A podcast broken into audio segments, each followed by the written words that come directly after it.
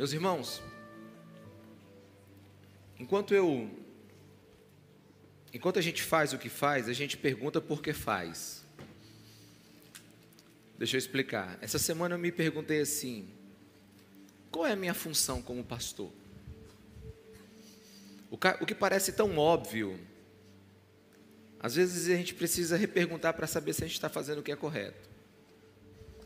E eu comecei a perguntar qual é a minha função como pastor de uma igreja. Qual é a minha prioridade? Qual é o meu encargo maior? Qual é a minha maior responsabilidade? Qual o motivo das minhas pregações? O que, é que eu estou fazendo aqui? E depois de muito meditar, eu, eu resumo no óbvio, mas com entendimento. Eu estou aqui para poder ser um instrumento para que essa igreja ame mais Jesus. E que amando Jesus, Jesus nos ensine a amar mais as pessoas. Nós estamos aqui para que o céu nos toque. E que o céu nos tocando, nós possamos tocar a terra. Nós precisamos sair daqui, desse lugar, ouvir nesse lugar, com o entendimento que nós precisamos que nós precisamos aprender a escolher, amar, desejar e buscar mais a Jesus. E é nesse entendimento que eu tenho estudado esse ano a palavra de Deus, meditado nela, gastado tempo nela. E Êxodo capítulo 33 é um dos capítulos da Bíblia que, sem dúvida, é um dos acontecimentos mais importantes com o povo de Deus no Velho Testamento. É um dos acontecimentos mais importantes que aconteceu com o povo de Deus no Velho Testamento. Aqui nós temos um momento das de, de todas as decisões de Moisés, acredito eu que a mais importante de todas. Moisés foi testado em sua liderança em, no, mais ponto, no ponto mais alto de sua, de sua fé, de seu coração. E aqui nós temos um ensino para a igreja de hoje. Na verdade, o capítulo todo é um caminho que a gente deve seguir. O capítulo de Êxodo 33 é um caminho para a gente sair da aridez espiritual e entrar num período de grande avivamento, de grande manifestação de Deus. Na verdade, esse capítulo ele é quase uma pregação em si. É muito simples o que está acontecendo ali. E os fatos narrados são muito claros, mas quando a gente cava, nós ficamos assustados com algumas coisas. E para entender o capítulo 33, você precisa retornar um pouquinho ao capítulo 32. No capítulo 32, Moisés foi para a montanha. Moisés foi estar com Deus. Dias após dias ele está com Deus. E é permanecendo ali muito tempo. O povo começou a questionar se ele estava vivo. E começou a ficar incrédulo se Moisés voltaria. Então eles chegam para o sacerdote que ficou no lugar de Moisés, Arão, e exige de Arão uma decisão. Nós não vamos esperar Moisés nem o seu Deus. Nós queremos adorar a um Deus. Mas nós não vamos esperar Moisés. Moisés morreu. Ele, ele, ele não vem mais e nós não queremos mais esperá-lo. Aí no versículo 30, no capítulo 32, no versículo 3, diz assim: Todos tiraram seus brincos e ouro e os levaram a Arão. E ele os recebeu e os fundiu, transformando num ídolo que modelou como uma ferramenta própria. Eles fizeram o seu próprio Deus, dando-lhes uma forma de um bezerro. Então disseram: Eis aí os seus deuses. Eis aí os seus deuses, ó Israel, que tiraram vocês do Egito. Vendo isso, Arão edificou um altar diante do bezerro e anunciou: Amanhã haverá uma festa dedicada ao Senhor. Na manhã seguinte, ofereceram holocausto, sacrifício de comunhão. O povo se assentou para comer e beber, e levantou-se para se entregar à farra. O povo de Deus não quis esperar Moisés, achou que Moisés estava morto, e na sua rebeldia decidiu criar o seu próprio Deus. Né? Um Deus ao modelo do povo. Decidiram sua aparência, decidiram a forma de adorá-lo, ah, decidiram o que esse Deus exigia deles ou não. Ou seja, eles fizeram um Deus ao seu gosto, e inventaram um Deus, um Deus à la carte. Fizeram o seu próprio cardápio espiritual e adoraram do seu jeito. Na verdade, aqui, se você pensar, eles adoraram ouro modelado. Ou seja, eles pegaram aquilo que tem valor aquilo que era mais valoroso para eles, deram uma forma e adoraram. Quantos me entendem? Diga amém. Eles pegaram aquilo que era valoroso para eles e adoraram. Um Deus morto, fizeram um Deus morto, um Deus sem voz, um Deus sem vontade. E essa adoração envolvia fazer o que eles queriam, o que eles desejavam. Qual a consequência disso? Deus fala para Moisés: desce que o povo está perdido. Aí a Bíblia diz que quando Moisés viu essa situação, né, quando ele percebeu que estava sem controle, ele então se levanta na porta do arraial daquela nação, Êxodo 32, 26, e diz assim: Então ficou em pé à entrada do acampamento e disse Moisés: Quem é pelo Senhor, junte-se a mim. Todos os levitas se juntaram a ele. Preste atenção nisso: quem é pelo Senhor, se junte a mim. Todos os que não concordam com esse absurdo se juntem a mim. E aqui eu quero ser bem claro: só existe uma distinção da igreja de Jesus na terra. A única distinção que eu conheço e que tenho segurança de afirmar sobre a igreja de Jesus na terra é os que obedecem e os que não obedecem a Deus. Os que submetem as suas vidas à palavra de Deus e os que não submetem as suas vidas. A única distinção, o povo de Deus tem sido distinguido por várias características, denominações, etc. Mas não é isso que a Bíblia nos distingue. Quando Deus olha para nós, a única distinção para Deus que importa é, a única separação que importa é, que Deus está interessado é, quem são os que estão do lado do Senhor.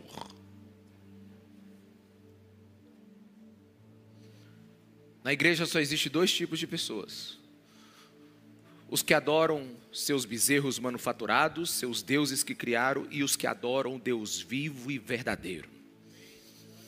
Os que adoram o Senhor e aqueles que cultivam a sua própria vontade, os que buscam a vontade de Deus e os que não buscam a vontade de Deus. E quando você percebe nesse capítulo, Deus então pune severamente a idolatria. E nós já somos maduros aqui suficiente para saber que pecado tem consequência. Então, o restante do capítulo 32 é Moisés intercedendo para que o povo seja perdoado por Deus. Ele se coloca como intercessor do povo. Moisés, o restante do capítulo está dizendo: Deus, não desiste desse povo, não. Mas o que eu estou interessado mesmo é no capítulo 33, na resposta de Deus para Moisés. Na verdade, no, na conversa de Deus para Moisés. Depois de muita intercessão, depois de muito orar por esse povo, Deus já tinha desistido do povo. Moisés diz assim: se o Senhor desistir desse povo, também desiste de mim. Se o Senhor não levar esse povo, eu também não vou. Perdoa esse povo, Senhor. Aí Deus perdoou. Êxodo 33, abra sua Bíblia. Eu quero que depois em casa você dê uma leitura completa nesse capítulo, mas preste atenção no que eu estou lendo. Versículo 1. Deus ordenou, depois ordenou o Senhor a Moisés: saia deste lugar com o povo que você tirou do Egito, e vá para a terra que prometi com juramento a Abraão, a Isaac e a Jacó, dizendo: Eu a darei aos seus descendentes. Mandarei à sua frente um anjo e expulsarei os cananeus, os amorreus, os titos, os fariseus, os ferezeus, os heveus e os jabuzeus todas as nações que estavam na terra prometida, eu vou, eu vou retirar. O anjo do Senhor vai expulsá-los. Versículo 3: Vão para a terra onde há leite e mel com fartura. Mas eu não irei com vocês, pois vocês são um povo obstinado e eu poderia destruí-los no meio do caminho. Você consegue alcançar o nível da conversa? O nível da conversa é assim: Moisés, te fiz líder desse povo te tirei do Egito, te sustentei no deserto. Vocês pecaram terrivelmente contra mim, mas eu os perdoo. Eu vou cumprir a promessa que fiz a Abraão, a Isaac e a Jacó. Eles morreram crendo em mim. Eu enviarei um anjo poderoso com vocês. Vocês serão abençoados. Seus inimigos serão expulsos. Podem ir. Vão. Eu os abençoo. Agora eu quero que você se coloque no lugar de Moisés. Você é presidente dessa nação, milhões de pessoas. Você está no deserto. E você recebe uma ordem de Deus: é a hora de sair do deserto. É hora de entrar na terra prometida. Você é o pastor dessa multidão. Então chegou o momento de vocês tomarem posse da promessa. O que você pensaria? Aceito a vontade de Deus e tiro o meu povo do deserto? É melhor eu tomar essa uma decisão, porque é uma decisão diplomática e eu faço o meu povo sair do deserto e entrar no primeiro mundo. Garanto minha reeleição para a próxima, para o próximo governo, derrotando meus inimigos e tomando posse de uma grande terra. Afinal, não é vontade de Deus? Se coloque no lugar de Moisés. Ele tem autorização agora para entrar na terra prometida. Não parece ser uma decisão difícil. Eu imagino alguns líderes no lugar de Moisés falando assim: Deus nos perdoou, Ele está nos abençoando, estamos prosperando, é agora que as portas realmente vão se abrir. Aquele bezerro de ouro foi um colapso espiritual, é coisa do passado, a gente errou, mas não tem problema, não vamos errar mais daquela forma. Obrigado, Senhor, rumo ao progresso, avante a terra prometida.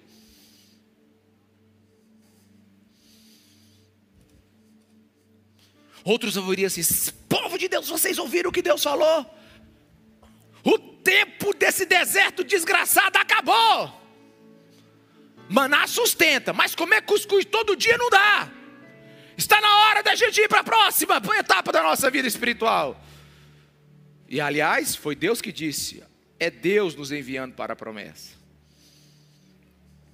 Ou se a gente colocasse nos nossos termos atuais, a igreja está crescendo. Pessoas estão sendo transformadas, né? Nós temos recursos para a obra. Pessoas estão sendo salvas, as finanças melhoram a cada mês. Basta olhar os relatórios. Os relatórios comprovam tudo.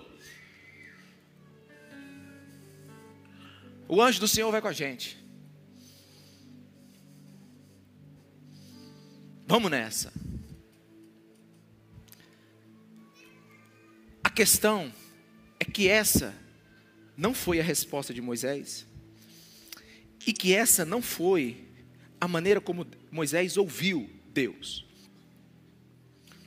Moisés, na verdade, ele tem um pensamento muito sério sobre essa oferta de Deus.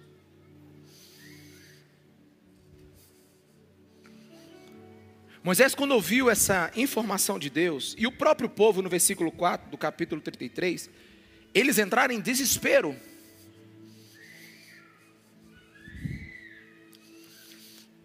Porque aqui, a questão não é ser abençoado, aqui a questão é se Deus vai estar comigo, presente, evidente na minha vida. E eu sei que aqui eu vou ter problema agora. Porque muitos aqui nunca experimentaram a presença palpável de Deus na sua vida espiritual. Falo isso com muito temor e tremor. Mas nós não estamos falando de qualquer um. Moisés não quer a proposta de Deus. Sabe, esse judeu chamado Moisés, sabe, ele dá água na boca de Deus. Ele é um dos personagens bíblicos da Bíblia que Deus fala de boca cheia dele. Tem um autor chamado Sholem Ash, eu revisitando algumas leituras antigas minhas, ele é um judeu que ele não conta êxodos, êxodo, como a gente lê, ele conta êxodo, como ele ouviu do pai dele, como o pai dele ouviu do pai dele, como o pai dele ouviu do pai dele, e assim sucessivamente. E na medida que você lê sobre a história de Êxodo, né, à, luz da, da, da, da, da cultura oral é, judia, você fica impressionado, porque você sente cheiro e cor da vida de Moisés. Deus chega para Moisés e diz assim: Olha, eu ok, eu vou, eu vou dar a terra prometida para vocês, eu vou cumprir a promessa, vocês vão para um, um, novo lugar, eu vou acabar com seus inimigos, só que tem o seguinte, eu não vou, eu vou mandar um anjo com vocês, um anjão, um UFC, ele vai acabar com seus inimigos, vocês serão abençoados, a promessa que eu fiz para Abraão eu vou cumprir, mas veja a resposta de Moisés, e eu não sei se essa mensagem está no nível da fome da nossa igreja. Eu não sei se essa mensagem está no nível da fome do seu coração. Mas diante de uma proposta de sair do terceiro mundo para o primeiro mundo, de parar de comer cuscuz e começar a comer caviar, de sair da periferia e ir para o centro da cidade. Olha a resposta de Moisés para Deus, versículo 12. Disse Moisés ao Senhor: Tu me ordenaste, conduza este povo, mas não me permite saber quem enviarás comigo? Disseste: Eu o conheço pelo nome, e de você tenho me agradado. Se me vês com agrado, revela-me os teus propósitos para que eu tenha para que eu te conheça e continue sendo aceito por ti. Lembra-te de que esta nação é teu povo. Respondeu o Senhor: Eu mesmo acompanharei e lhe darei descanso. Então Moisés lhe declarou: Se não fores conosco, não nos envie. Primeiro Moisés está imprensado em Deus. Tipo assim, se você me conhece, como é que você faz uma proposta dessa? Se eu acho graça aos seus olhos, como é que o senhor tem coragem de me dar uma proposta, dizendo que o senhor vai me abençoar, mas eu não terei a tua presença comigo? Moisés chegou para Deus e falou mais ou menos assim: Quem começou essa história de libertador do povo foi o Senhor. Eu estava muito bem lá no deserto, 40 anos cuidando das ovelhas do meu sogro. Quem me chamou foi o Senhor. Aí eu, com muita dificuldade, eu aceitei. Depois você leia Êxodo capítulo 3. Agora, eu vejo a sarça. Eu vejo o Senhor agindo sobre o Egito. Eu passo 40 dias conversando com o Senhor lá no monte. E o Senhor vai me dizer que vai mandar um anjo. Eu já não conheço seus planos. Quantos estão me entendendo? Diga amém, meus irmãos. Eu preciso que você compreenda a estatura dessa mensagem hoje. Eu não conheço o anjo. Eu não sei seu plano agora. O Senhor me diz que, que me conhece e que eu te agrado. E me conhecendo, me faz uma proposta dessa. Esse é seu povo. Esse povo é propriedade sua. Como é que eu vou sem o proprietário desse povo? Alguém aqui, meus irmãos?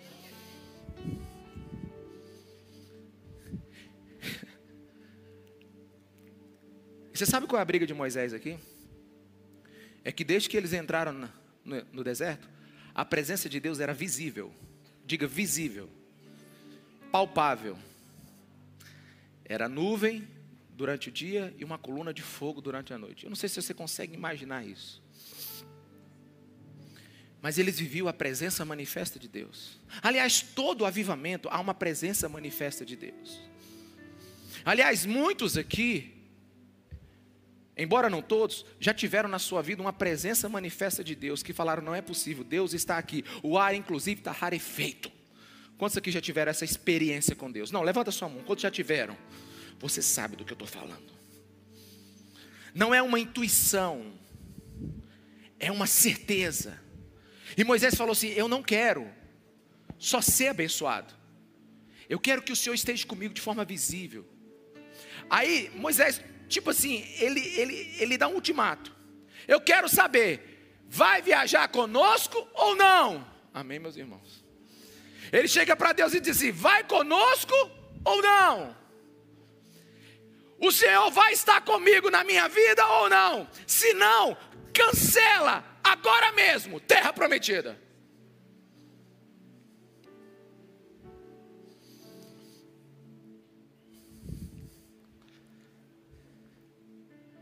Moisés chegou para Deus e diz assim: é inviável uma jornada sem o Senhor.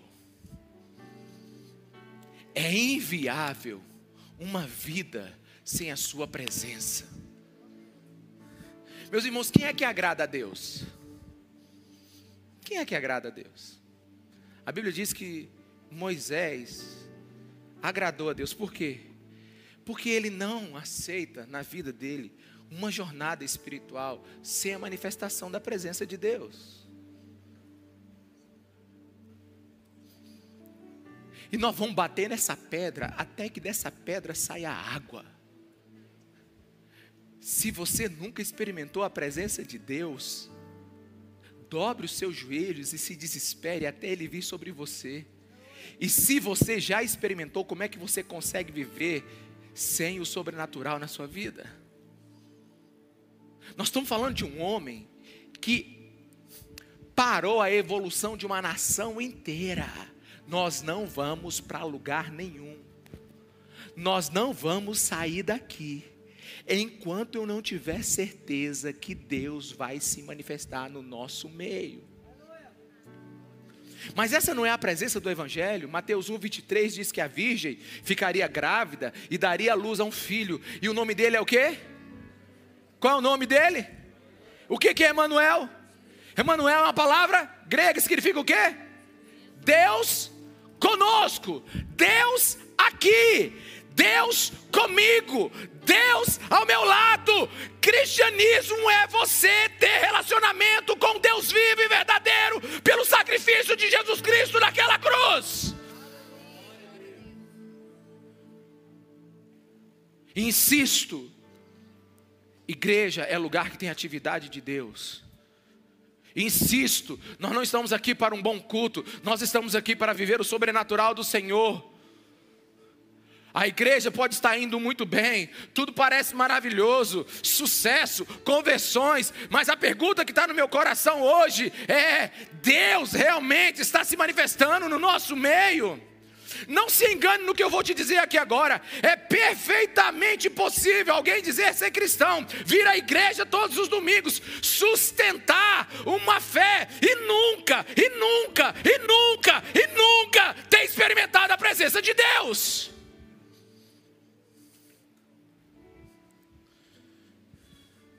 Eu queria que todos tivessem isso muito claro em seus corações. Claro o que, Ricardo? Qual o valor de Canaã? Qual o valor de leite e mel? Qual o valor de possessões? Se Deus não está conosco, se Deus não se manifesta no nosso meio,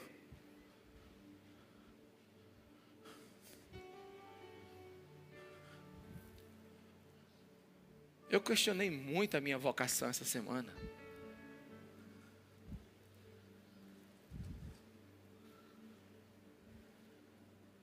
Porque eu posso me tornar um homem da palavra, mas sem Deus.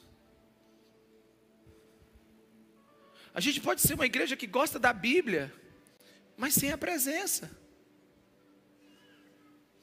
Será que eu não vou conseguir sair desse assunto? Onde estiver o seu tesouro, ali está o seu coração. Você vai juntar tesouro no que você ama, no que você quer. O tesouro de Moisés não era a terra prometida. Alguém aqui?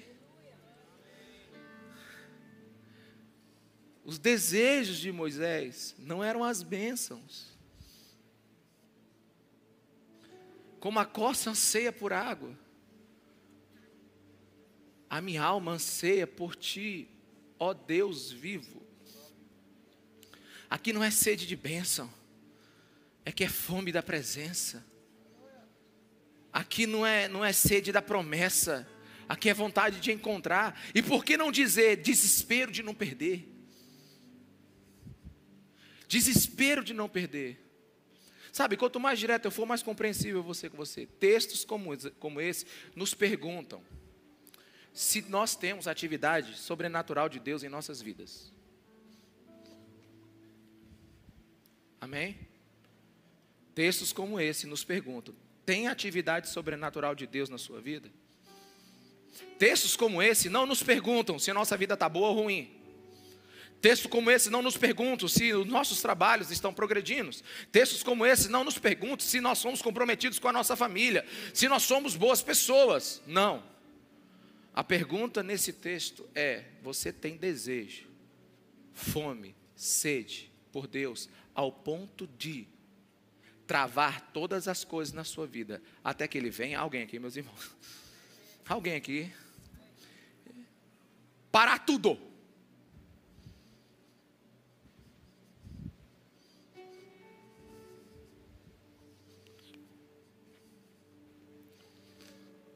O anjo estará com eles, pastor. Deus vai abençoá-los. Tudo vai voltar ao normal agora. Para que esse exagero, pastor? Porque Moisés tinha uma condição que no direito a gente chama assim, ó, condição sine qua non. É uma expressão em latim que diz assim: sem o que, não. Moisés está dizendo assim: sem a sua presença, não. Sem atividade sobrenatural de Deus na minha vida, não. E Moisés ainda ele é mais agressivo. No versículo 16 ele diz assim: na verdade, Moisés ele ele ele ele ele é para frente. Ele, ele não poupou aqui coragem e intimidade para falar com Deus. Aliás, eu acho que só filho fala assim com Deus. Alguém está me entendendo aqui, irmãos? Porque servo não fala, não. Conhecido não fala, não. Só filho fala assim com Deus. Ele chegou e disse assim: Como se saberá que eu, versículo 16, e o teu povo podemos contar com o teu favor, se não nos acompanharem. Que mais poderá distinguir a mim e a teu povo de todos os demais povos da face da terra? O que, que Moisés está dizendo assim? Deus, é o seguinte, pensa comigo. Deus, pensa comigo. O Senhor me conhece, eu te conheço. O Senhor me faz uma proposta dessa. Mas olha o resultado da sua proposta, Deus. Pensa comigo. Se não houver algo palpável, visível, tocável, evidente, o que vai distinguir o nosso povo dos outros povos da terra? Vamos lá, meus irmãos. O Espírito Santo está na igreja, desde o Pentecoste. Até quando a gente vai querer viver um cristianismo natural? Se é que isso existe. Você já experimentou a presença de Deus? Você, você já, já, já foi tocado por Deus? Você lembra disso? Busque mais. Se não, como é que você consegue imaginar que Deus existe, que Jesus Cristo ressuscitou do, do, do, do, dentre os mortos, que a Bíblia é a palavra de Deus, que o Espírito Santo age sobre a sua igreja e você nunca experimentou o sobrenatural na, na tua vida? Como é que você tem certeza que você tem fé? Como é que você tem vida de Deus se Deus não tem vida ativa dentro de você? Por favor, me pergunte. Ou você está com a sua crença apenas na sua cabeça? Ou você tem uma marca na sua vida? Sabe o que, que Moisés está dizendo? Moisés está dizendo assim: as nações têm território, nós vamos ter também. As nações vão ter riqueza, nós vamos ter também. As nações vão ter fronteiras, nós vamos ter também. O que que vai nos distinguir das outras coisas, Deus? Moisés é de um atrevimento. De que forma, Deus, eles saberão que nós somos especiais entre todos os povos que já existem? Moisés, ele está dizendo assim no versículo 12: Eu te conheço pelo nome e de você tenho me agradado. Ele está dizendo assim: Deus falou assim: Deus, eu estou falando com você. Deus falando com Moisés. Deus falando com Moisés. Eu te conheço e eu, e eu me agrado de você. Então Moisés fala para ele assim: Se você me conhece e sabe do que o meu coração quer, confirma o meu argumento e não o seu. Alguém aqui, meus irmãos? Porque o seu argumento não está batendo com o meu, Deus.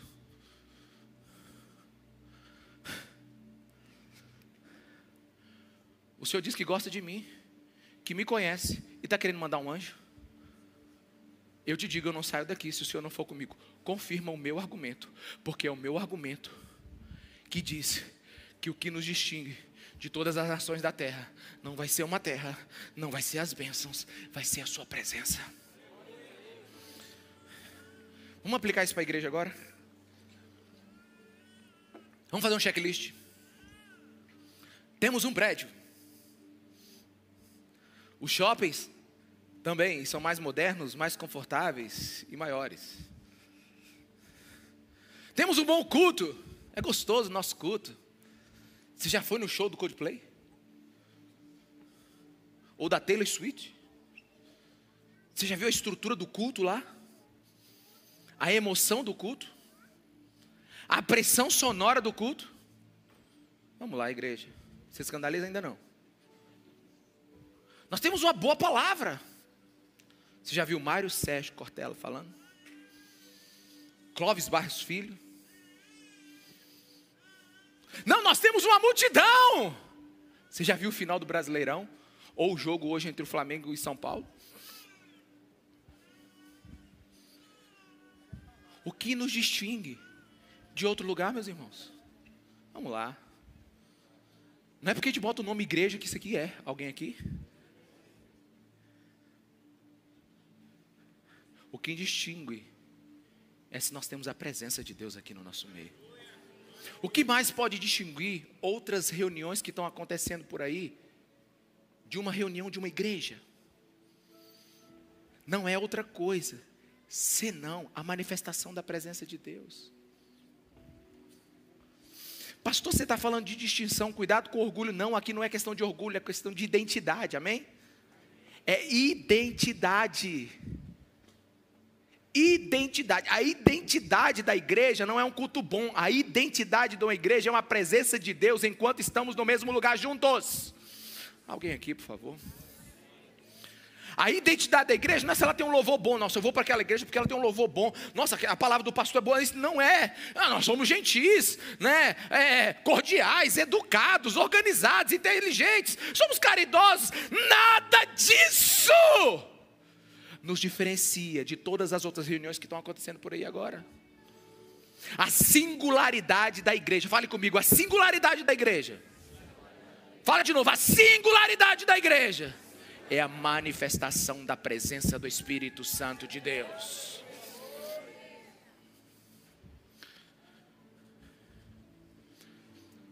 Você sabe que eu estou me complicando com você, né? Você não entendeu ainda não, né? Você não sabe, eu que estou me colocando agora no, com problema. Você não está entendendo.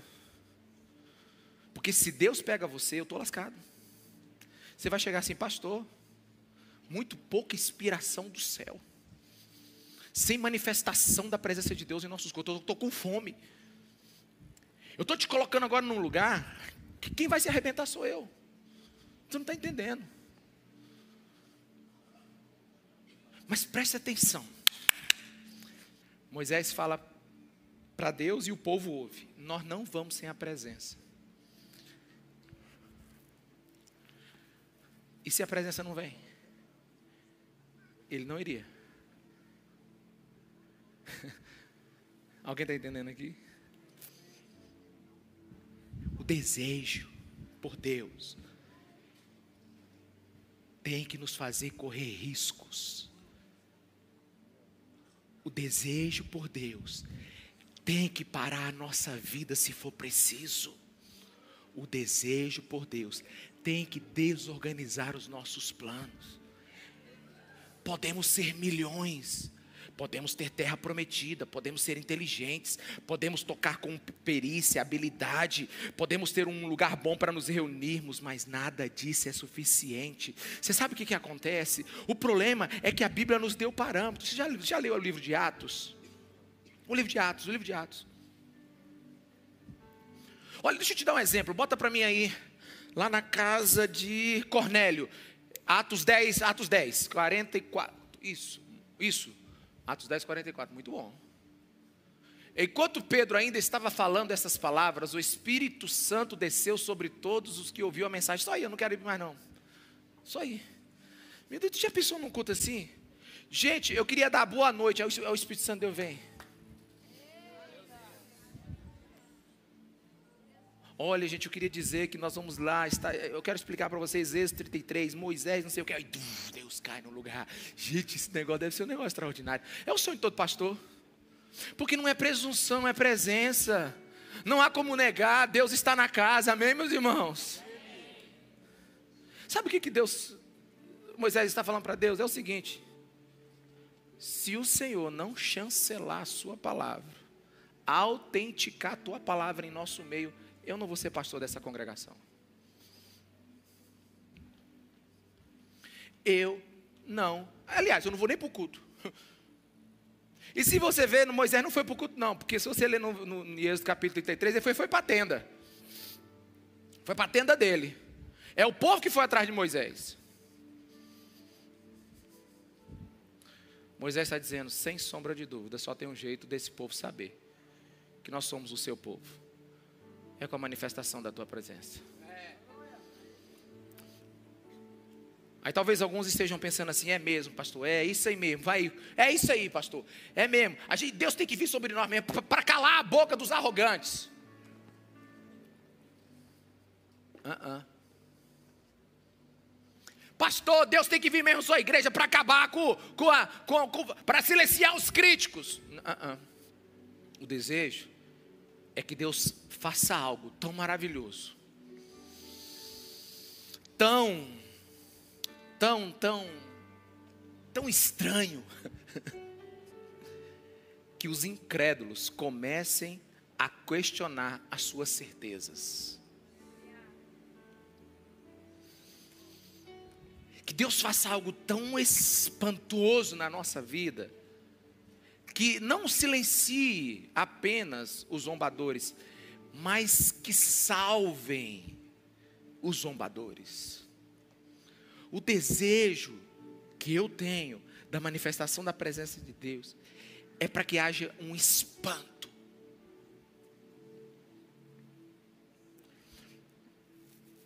E assim, eu sou Moisés em muitos momentos desse capítulo, mas vou te mostrar no, momento assim que eu sou mais Moisés aqui, ó. Onde é que eu me vi mais Moisés aqui? Foi na expressão de Deus aqui e no capítulo 33 do versículo 14. Que diz assim: Respondeu o Senhor: Eu mesmo o acompanharei e lhe darei descanso. Tipo assim, ó o que Deus está falando para Moisés.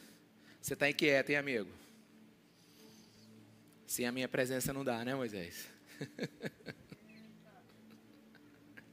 Quando a gente pensa que Deus que está querendo, que Moisés que está inquietando Deus, é Deus que inquietou Moisés. Você está ansioso, né, Moisés? Deixa o versículo 14 para mim aqui, por favor. Eu vou com você, porque eu vou te dar descanso.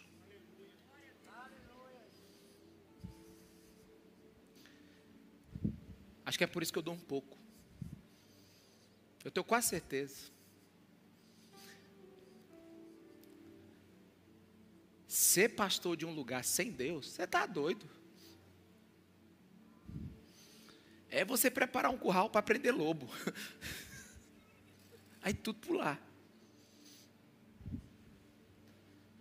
Sabe o que Deus está falando com Moisés? Está tá ansioso, né, cara? Está cansado, não está? Você é fraco. Você não dá conta. Eu sei. Você é gaga ainda. A gente conversou isso lá em Êxodo capítulo 3, lembra? É por isso que Moisés disse: Se não fores conosco, não nos envie. Eu sei que eu não dou conta sem o Senhor. Eu sou insuficiente. Eu só me sinto bem quando o Senhor está do meu lado. Aquela passagem bíblica do Homem-Aranha, no final do filme, o espetacular Homem-Aranha, onde aquela criança bota uma, uma a máscara do Homem-Aranha e enfrenta aquele rinoceronte de aquele robô rinoceronte. Quem aqui viu isso? Vocês precisam se converter. Você viu, não viu, garoto? Tu lembra, né? Olha lá, ó, nós temos um crente ali no fundo. O meninozinho entrou e ficou pronto para enfrentar o gigante. Só que aí, você só ouve as teias do Homem-Aranha aparecendo assim. Aí ele aparece bem atrás do menino assim. Aí quando a câmera pega, pega o menino e o Homem-Aranhazão, desse tamanho atrás dele. Aí na hora que o menino olha para ele, diz assim: Eu tinha certeza que você ia aparecer, rapaz. É mais ou menos isso.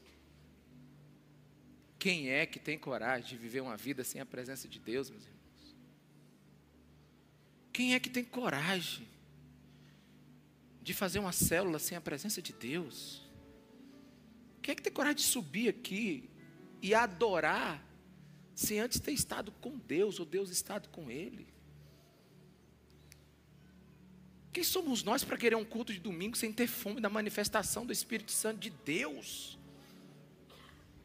O nome disso é cristianismo cultural. O nome disso é eu gosto de ir para aquele lugar para ouvir as músicas gosto de ouvir o pastor. Não, a pergunta não é se é se Deus se manifesta no nosso meio. Sabe, deixa eu te falar uma coisa aqui. Isso aqui não é para gerar em você uma tristeza, não. Oh meu Deus, eu não, é, agora toda vez que o pastor fala, eu me sinto mais desconvertido ainda. Meu Deus, eu saio daqui. Não, isso é para gerar fome, isso é para gerar busca. O propósito da palavra de Deus é que ela nos exorte, nos inspire. Olha esse homem aqui, eu não saio daqui. Se o Senhor não for comigo, pode parar o trem que vai para Canaã. Aliás, pode fechar a fronteira. A gente não quer nada do que tem lá. Vamos ficar com cuscuzinho aqui até o Senhor vir. Amém, meus irmãos. Aí Deus falou assim: Rapaz, Moisés, tu é o cara. Tá bom, eu vou contigo. Eu vou contigo, Moisés. Moisés, nós vamos junto. Na... Pois então, conta comigo. Aí, quando Deus está dando as costas para ir cuidar de outros assuntos, Moisés, é. Outro assunto. Versículo 18: Peço-te que me mostre a tua glória. Moisés é o cara. Primeiro, Deus ia matar o povo todo. Aí Moisés intercede. Aí eu não vou matar. Aí ele diz assim: Mas eu vou mandar um anjo. Eu não vou com anjo. É o seguinte: o senhor, se matar o povo, o senhor me mata. Aí Deus falou assim: Eu não quero te matar, então não mata o povo. Eu perdoo o povo. Moisés, beleza. Eu vou mandar um anjo, Moisés, beleza. Não quero. Eu. Eu vou contigo, Moisés. Ok. Aí quando Deus está indo, ele diz: Só uma coisa. Eu quero agora a tua glória. Sabe, antes de você entender o pedido, você tem que ter, entender o coração do pedinte. Alguém aqui? Sabe, Moisés alcançou o favor de Deus. Moisés chegou num lugar onde poucos homens chegaram. Só que ele, ele, ele, ele deu mais um passo. Ele, sem perceber, pediu o teto do que se pode pedir a Deus. Ele, sem perceber, chegou ao teto de qualquer pedido do ser humano diante de Deus. Aí a minha pergunta, aliás, a minha a minha a ação dessa palavra na minha vida essa semana, enquanto eu meditava nela, é: eu tenho essa fome, eu tenho esse, esse, esse, esse desejo por Deus, eu tenho, eu tenho essa, essa, essa, essa experiência de avanço passo a passo, estágio a estágio. Sabe, não há dúvida que um dos maiores problemas da igreja hoje é a autossatisfação. Moisés nunca foi satisfeito. Moisés nunca foi satisfeito. Moisés sempre quis mais. Meus irmãos, pensa comigo, você que já leu a Bíblia comigo já. O cara viu a sarça queimando. Ah, se eu tivesse visto uma sarça queimando, eu nunca mais seria o mesmo. Ele viu as dez Egito, isso é historicamente comprovável, é um fato. O mar vermelho se abriu é igual o Tocantins se abrir, você ia ficar desesperado. Ele passou 40 dias com Deus lá no, no, na montanha. Ele viu Deus escrever as 10 leis em duas tábuas. O cara desce da montanha, briga com Deus, discute com Deus. Deus dá o que Ele quer. E quando a gente pensa que está tudo resolvido, Ele pode parar, Deus, que eu quero mais. Eu quero ver Sua glória. Presta atenção no pedinte. Presta atenção no pedinte. Como diz um velho amigo meu, então estamos na periferia da fé cristã. Porque quanto mais a gente lê a Bíblia, o simples se torna profundo.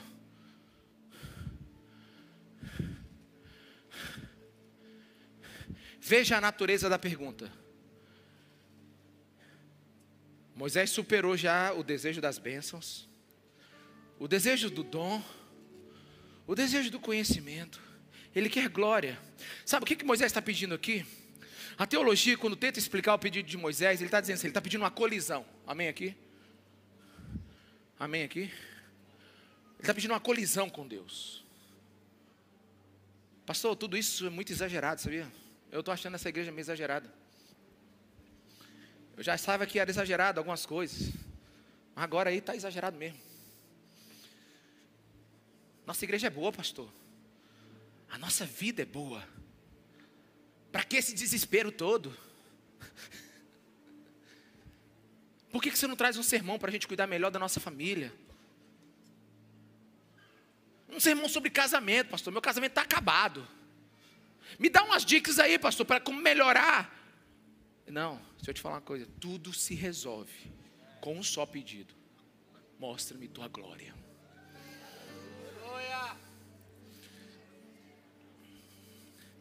Sabe? É porque você não está enxergando o mundo. Você não está enxergando o mundo. Eu quero te convidar a enxergar um pouquinho o mundo hoje.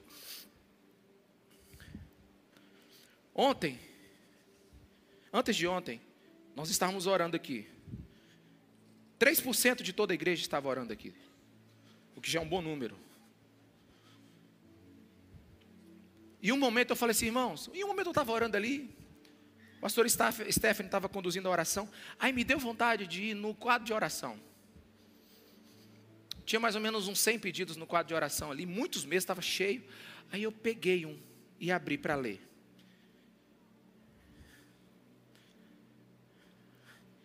Quando eu li a vida daquela pessoa que estava fazendo um pedido aqui, eu me desesperei. Sabe por quê? Porque eu não consigo ajudar. Aí eu peguei outro. Aí quando eu li, piorou. Aí eu falei, gente, vamos parar a oração aqui só um pouquinho. Eu quero que todo mundo vá ali no quadro, pegue três pedidos daquele de oração e ore. Aí quando eu vejo, vejo o povo começando a chorar. Uma senhora chegou para mim e disse, pastor, olha isso aqui. Uma adolescente que não dorme há dias porque o pai, ela mesma pediu. De alguma forma o pai não, não deixa ela dormir. Aí eu comecei a ver aqueles pedidos de oração. Aí, aí, sabe, você sabe quando a igreja, sabe quando seus problemas já não são tão grandes assim? Sabe, eu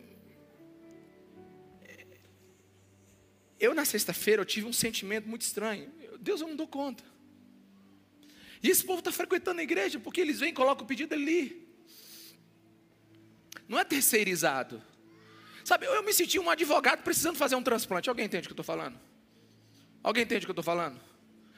Eu me senti um advogado com um peito aberto precisando fazer um transplante. Ou seja, completamente incompetente, impossível. Meus irmãos, casamentos esfarelando. Só enquanto nós conversávamos ontem numa cafeteria, vários problemas surgiram sobre casamento. Cônjuges, deixando família para satisfazer a carne, aventuras irresponsáveis, adolescentes em depressão, filhos em franca rebelião com os pais, violência, mentes atoladas na pornografia, materialismo, idolatria apatia na igreja, culto sem paixão pelo Senhor, pouquíssimo conhecimento bíblico, satisfação absurda com mensagens antropocêntricas, materialistas, teologia da prosperidade, orações interesseiras sem qualquer fundamento bíblico. Meus irmãos, a única solução para esse mundo é um derramar sobrenatural do Espírito Santo de Deus. A única solução para uma igreja do tamanho da nossa é que Deus venha com tudo e a glória dele apareça sobre nossas vidas. Precisamos elevar os nossos olhos hoje como nunca elevamos. O que está em jogo aqui não é comparações normais. Nós somos uma igreja boa, temos um bom culto, somos bons cristãos, não é isso. Comprei minha casa própria, troquei meu carro, não é isso. Não são essas comparações. Não é isso que nos distingue dos outros, não é isso que nos faz ser a igreja de Jesus. É uma experiência inexplicável, transformadora com o Espírito Santo de Deus.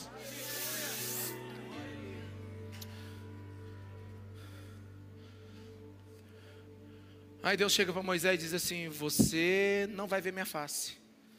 Você não dá conta. Porque se você ver, você morre. O velho teólogo disse assim: Deus é tão grande,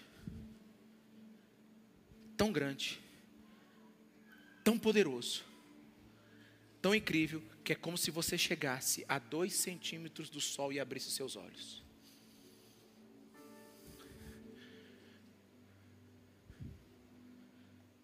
Eu não tenho certeza o que significa essas palavras aqui do versículo 20 a 21. Você não terá, não poderá ver a minha face, porque ninguém poderá ver-me continuar vivo. Versículo 21. E prosseguiu o Senhor: Há aqui um lugar perto de mim, onde você ficará em cima de uma rocha. Versículo 22. Quando a minha glória passar, eu a colocarei numa numa fenda da rocha, e o cobrirei com a minha mão até que eu tenha acabado de passar. Então tirarei a minha mão e você verá minhas costas, mas a minha face ninguém poderá ver. Eu não tenho certeza do que isso significa, mas algo sobre essas coisas aqui eu percebi. Deus avisa para Moisés o seguinte: o que você pediu, você não pode suportar, mas eu vou te dar o que você pode receber.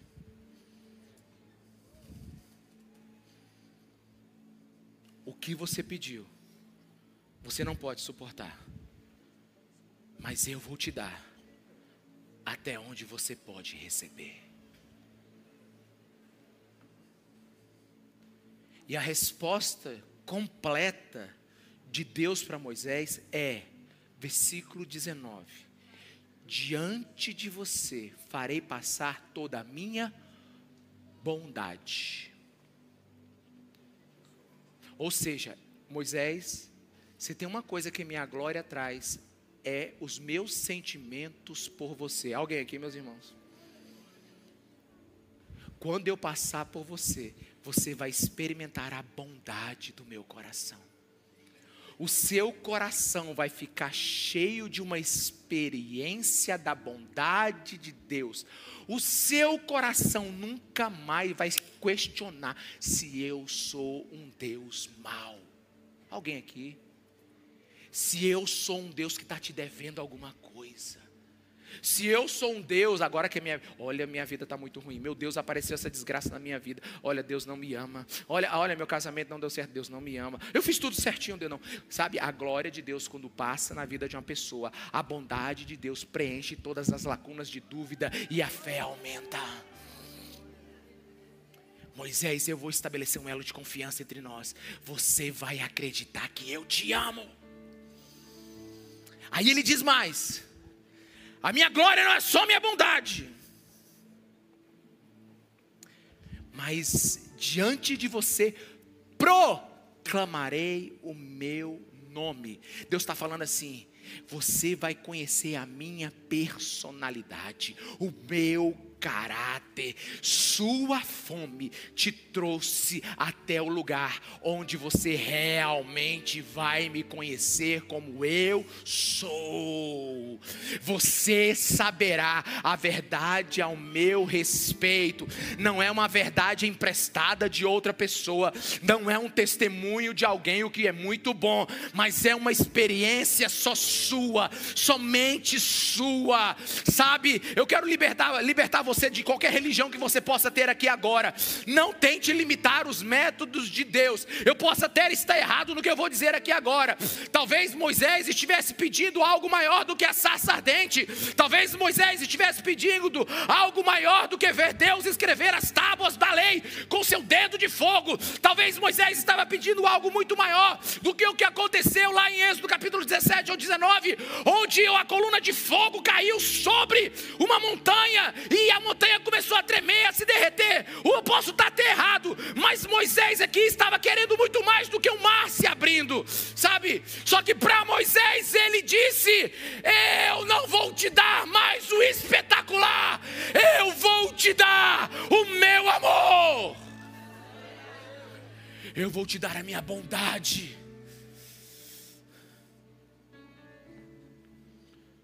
Eu te darei o que você ainda não conhece. Alguém aqui? Você precisa conhecer meu coração, Moisés. Eu sou o Deus bondoso e o Deus que amo. Agora eu vou ser franco para você, que eu não estou aqui para enrolar. Eu não queria nada de bondade e misericórdia. Eu queria ver a sarça. Amém? Amém? Tem alguém comigo aqui? Não, por favor, irmão, alguém está me entendendo? Deus deu para Moisés, mas eu não queria, ok? Ok? Eu queria ver um monte, sabe? Como é o nome daquela chapada, chapada das mesas? Eu queria estar lá de baixo e a presença de Deus derretendo ela de cima para baixo. Alguém amém? Eu queria chegar lá no Tocantins, pegar uma varinha. Eu passando aqui. Eu, sinceramente, eu estou falando com você. Eu conversei com Deus isso ontem. Eu queria ver o Espírito Santo fazendo uma onda, um tsunami, pegando essa cidade inteira. Pegando os almofadinhas, tipo como eu. Sabe? O povo chorando no meio da rua, no trânsito. Sabe? Aqueles que dizem que não acreditam em Deus, meu Deus do céu, meu Deus, tem uma coisa dentro de mim, não sei explicar. Oh, mas eu queria, eu quero relâmpagos e trovões. Desculpa, Deus, você deu para Moisés a tua bondade e misericórdia, antes tu deu relâmpago e trovão para ele. Vamos empatar o jogo aqui. Deus decide o que nos dará com a sua graça, amém? Só que eu não vou pedir de parar, ou eu não vou parar de pedir.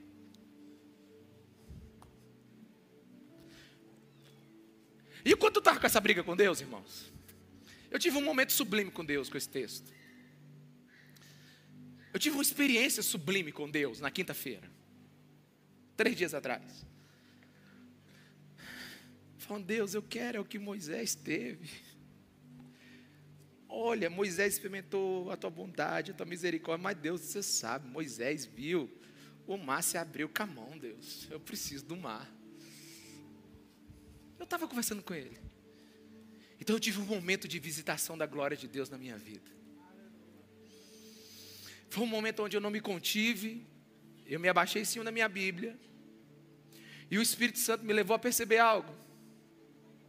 Moisés, foi uma voz que veio no meu coração, trocaria tudo para conhecer Jesus.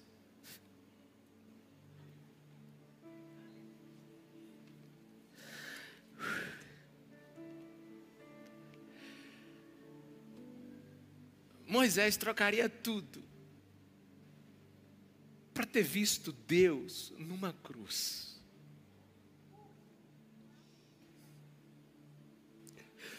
Porque o texto diz que bondade passaria sobre ele, ele teria misericórdia de quem tiver misericórdia. Sabe, eu fiquei perguntando aí, será que ele foi um relampejo de Jesus? E nós somos uma igreja onde o Espírito Santo está no nosso meio para revelar o Cristo. Deixa eu falar uma coisa para você. Podemos encontrar erro nas religiões, podemos encontrar erros nos sacerdotes, podemos encontrar erros na cultura, na igreja, mas não se encontra erro em Jesus Cristo de Nazaré. Ele é perfeito em todos os seus aspectos, nos seus pensamentos, nas suas afeições, nas suas ações. Ele cumpriu toda a promessa que disse que fez. Ele é filho de Deus, ele é Cristo, Ele é a perfeita vontade de Deus, sabe? Não há nada que você possa falar contra Ele, Ele é a base da justiça e do julgamento de Deus, sabe? A nossa existência depende do que pensamos sobre Ele, sabe? Alguns dizem Ele tem um trono, mas cadê esse trono? Cadê o trono? Se Ele é rei, cadê o trono? Um dia esse trono vai aparecer e vai julgar todas as nações, ninguém vai poder ignorar, sabe? Jesus não estava no radar de Moisés não de uma forma clara e manifesta. Ele conheceu Deus, mas não conheceu Deus completo. E eu comecei a meditar que Moisés não teve uma experiência tão gloriosa como eu achava no começo do texto.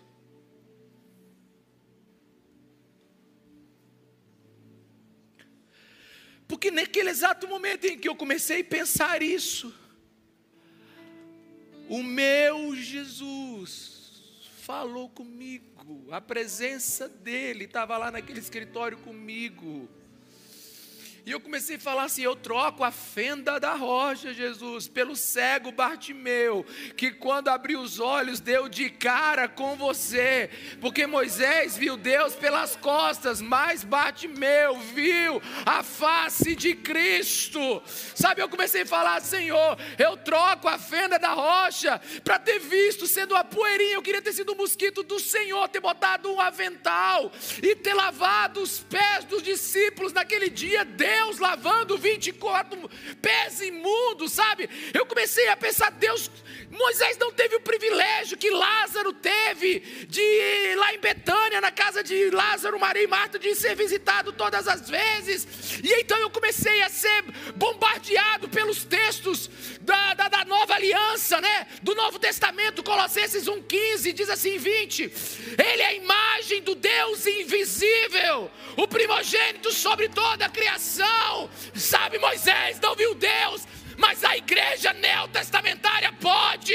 Hebreus 1:3 diz assim: "O filho é o esplendor da glória de Deus e a expressão exata do seu ser, sustentando todas as coisas por sua poderosa palavra."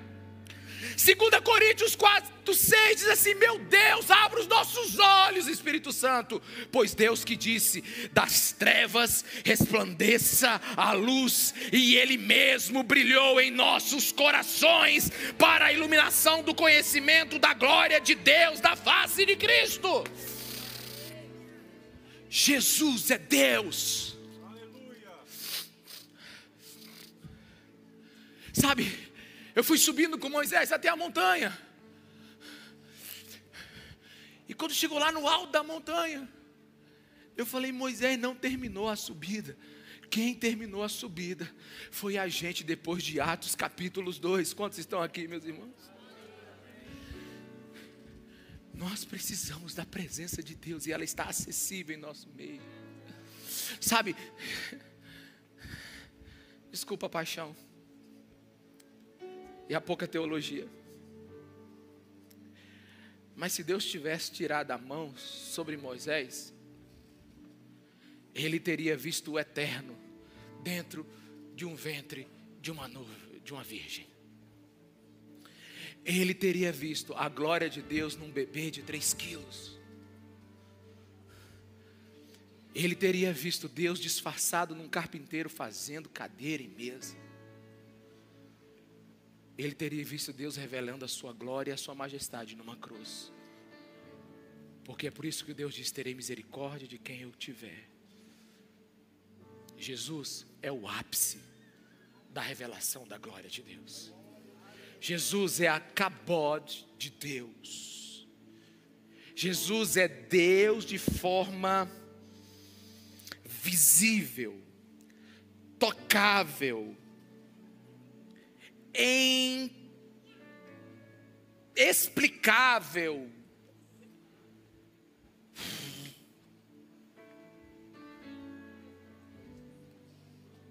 Jesus é Deus, o único Deus, o vivo Deus, Deus ama o que Jesus fez. Nós somos a igreja resgatada pelo sangue de Deus, morto numa cruz. Eu não sei como a gente vai sair do lugar que está, mas do lugar que estamos, ainda não é o lugar que Deus deseja, porque Ele é escandaloso demais para uma igreja quieta.